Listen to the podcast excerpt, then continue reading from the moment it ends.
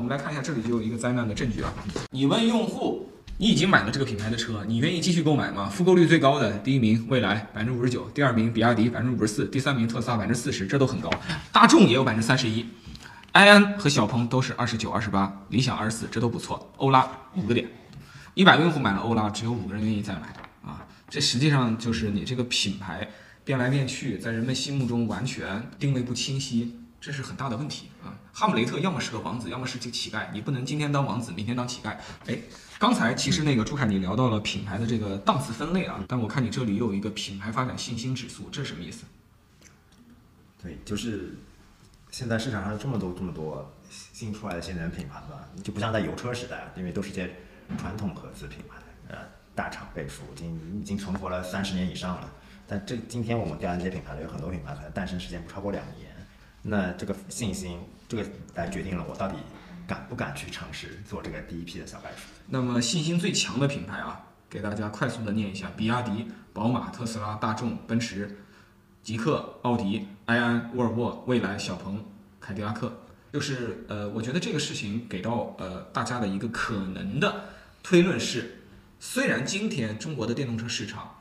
中国本土品牌是一枝独秀啊，占了绝大多数的市场份额。很多国际品牌的产品不行，但实际上还是有人相信他们这个不行是暂时的，它是最后假以时日，它能追赶上来，并且利用它的百年的江湖地位啊，再次占据一席之地啊。这不能说是一种共识吧，但是可以说是一种声音，一派想法。这里边有一个呃另一个有意思的现象，就会发现啊，除了大众以外，全部是西方国际市场的高端品牌，是对吧？这其实也反过来说明一点，就是中国车现在是很强，但是由于我们毕竟是追赶者啊，毕竟是全世界最大的发展中国家，在中国呢，搞成一个主流品牌和经济品牌比较容易，要在中国搞成一个土生土长的高端品牌，难度还是相当相当之大的。换而言之，国际高端品牌在中国的生命力是绝对会大于国际主流品牌的。是，我觉得这个现象其实不管是在汽车也好，还是说我们在一些手表、手表，对吧？是你你现在中国无论是贵一点的智能手表，还是贵一点的机械手表，买什么牌子呢？贵的智能手表除了华为有那么一席之地，那就是大头都归 iWatch、Apple Watch。那么机械表更加是这样，机械表就基本上没有什么本土品牌的事儿。本土品牌所谓的高端机械表也就卖个几千块钱、一万块钱，基本上啊成功一些的这种服装品牌、包包品牌啊，刚才说的手表品牌，基本上还都是国际品牌啊。中国本土的奢侈品，我看比较成功的也就是贵州茅台。那为什么成功呢？因为这个西方它不做白酒，这个事情是中国五千年文化中的一种原产地的产物啊。这个客观的说，呃，还有这个相当的这个追赶的时间啊。一个呃市场中要孕育出自己的高端豪华品牌，它是天时地利人和各方面的因素，对吧？你看那个西方，其实意大利和法国不是它科技和经济的制高点，但是意大利和法国就能出奢侈品。相反，德国、美国经济科技可能更强，包括日本。但它出的奢侈品还就没有意大利和法国多啊。新加坡也是一个这个经济和金融和国际声誉很好的地方，新加坡也没有高端品牌。嗯，我看这一页的时候也有点意思啊，我给大家瞅一瞅啊。这个这个图简单的意思就是说，有一种叫做内外温差现象，特别对于一些类似于蔚来呀、问界啊、极客呀、理想这样的比较网红的品牌，它的内外温差会比较大。就是购买了这些品牌本品的消费者和那些。买了别的品牌的电动车的消费者对这个品牌的评价的差距拉得比较开，这些网红品牌，然后当然无一例外都是买了他们本品的人高度评价，没买的人差点意思啊。我自己作为一个在网上经常做内容跟网友交流的这个呃作者呢，我是感同身受啊。我最近做了一些比如说理想的评价视频，我说理想好的时候呢，评论区一堆人骂我；我说理想不好的时候呢，也有一堆人骂我啊。同样在未来、问界、比亚迪身上也都是这样。就是这些品牌，你会发现你永远难以找到足够的统一的共识，没有共识啊。就是他的支持者阵营和看他们不爽的人都大有人在啊。但是我倒认为这种现象都是好现象，因为你越能制造出这种认知的差异，其实越说明你本身是一个话题。我们对什么品牌没有认知差异啊？威马这种品牌我们没有认知差异，对吧？哪吒这种品牌我们没有认知差异，有什么差异呢？最后，我们可以聊一下，呃，在用户心中，除了这些能定量的东西，还有一些定性的东西。啊，举个例子，我看到这里这个未来，用户最多的一个，对吧？评评估词，在这个用户至上这件事情上，未来就遥遥领先。对，特别是特别是未来的本品用户，更能体会到“用户至上”这个词。但这个词其实，呃，跟未来的非本品用户来说，它的一个认知差异会非常大。看一下，对，就是未来自己的用户呢，会认为未来是一个特别用户至上的企业，但是非未来的车主呢，评价未来的时候不会把这个事情拉得很高。然后宝马也是类似的，宝马的用户都把宝马的驾驶乐趣拉到了非常高，但是不是宝马的用户也就评价一般。对，不就是个车嘛？对，对不就是个车嘛，对吧？这个也没开过，反正应该也就一般。但未来的话，大家。我买的车送的保险也可以代驾呀，对吧？也可以救援。那到底是你好在什么地方？我自己有一个那个大众 ID，大众 ID 那个车你买完以后，你的用户权益里边也送了点代驾，只是送的次数呢没有买未来的服务包配送的次数多。我最开始也是这么天真的认为的，直到我开始准备有一次使用这个代驾的时候，我才发现你需要打开那个大众 APP，然后你去努力的找到那个你的一个服务券是代驾券，找到那个代驾券以后，那个券没有办法直接去激活或者是跳转，你得复制券码。对，复制券码，然后你再去单独的去打开一个类似于滴滴之类的这种软件，然后再怎么怎么怎么操作，然后再打个什么什么电话，最终你终于搞定一个代驾服务。就是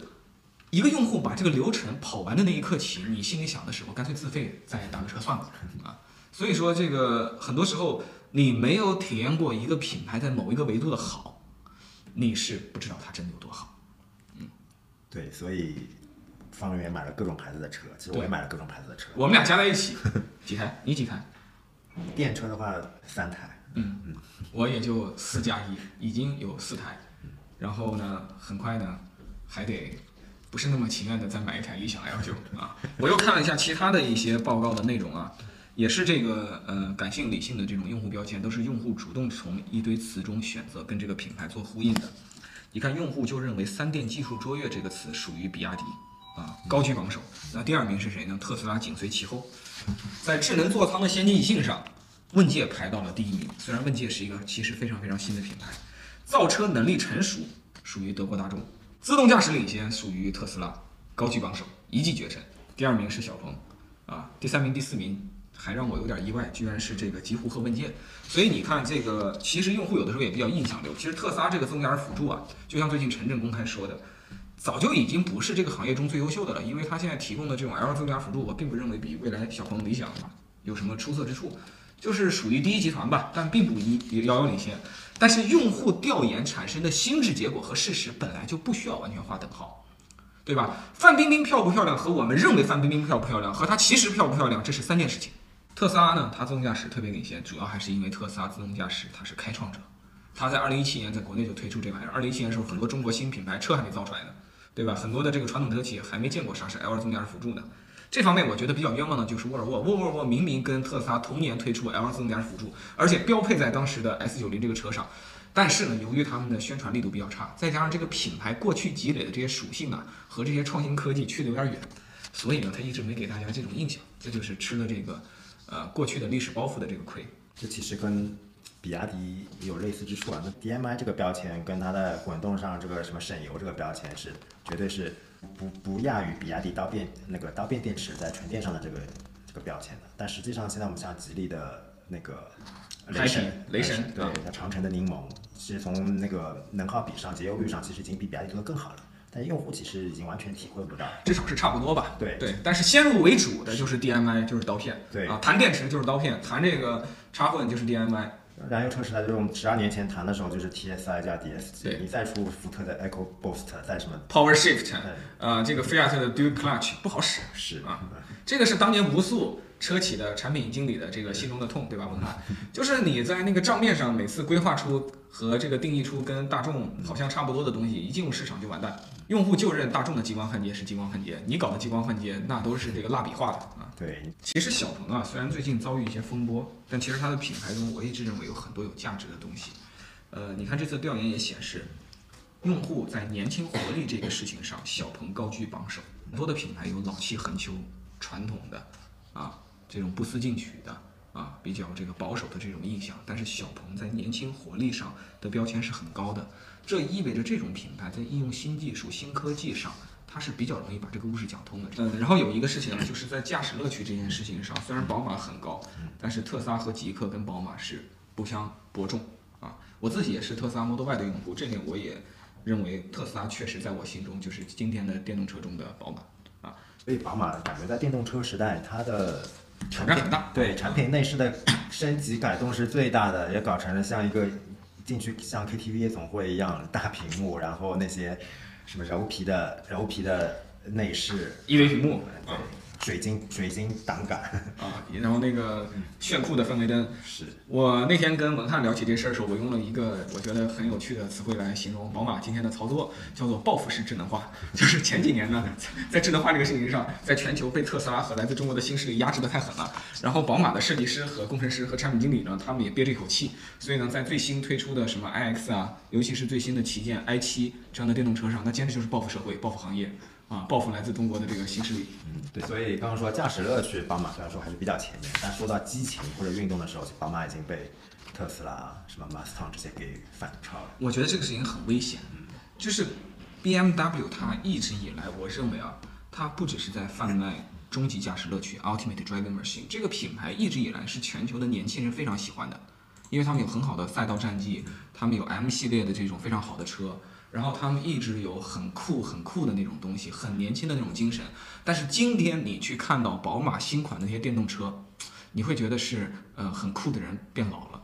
就是这种感觉。啊，你会看到很多 old school 的东西，old money 的东西，然后也会看到他费尽心机的这种报复式的这种科技化，这种全全副武装。但是蓝天白云的那种激情和年轻那种叛逆精神，现在有点荡然无存了。是啊，就是你宝马不能做奔驰，你做了奔驰，你就不再是一个好的宝马了。对，以前宝马的人上功率应该是效率最高的，然后换挡也是最平顺的，然后加速哪怕是我标定的功率是比你凯迪拉克低个百分之二三十，但是我百公里加速照样超你。是哎嗯，今天在这些事情上，我认为它离特斯拉有工程技术上的差距，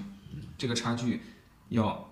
好几年都不一定能追得上来，因为特斯拉这一块确实走的，我认为还是相当之领先的。今天这个报告就聊到这儿吧。其实朱凯他们的捷安路在自己的公众号上之前把简版的报告的核心结论呢对外做了部分的分享，啊，然后呢，呃，作为一家商业化的咨询公司呢，他们也实际上在把完整的这个报告啊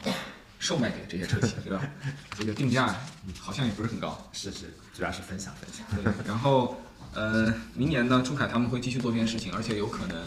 考虑到中国的这个电动车的竞争是全世界最激烈的，然后规模也是全世界最大的，所以明年这个年报可能会变成半年报是啊，啊，每年做两轮，这样更快的去追踪这个市场的脉搏。这点我是蛮有感触的，就是我们在三四月份谈问界和在今天谈问界那不一样，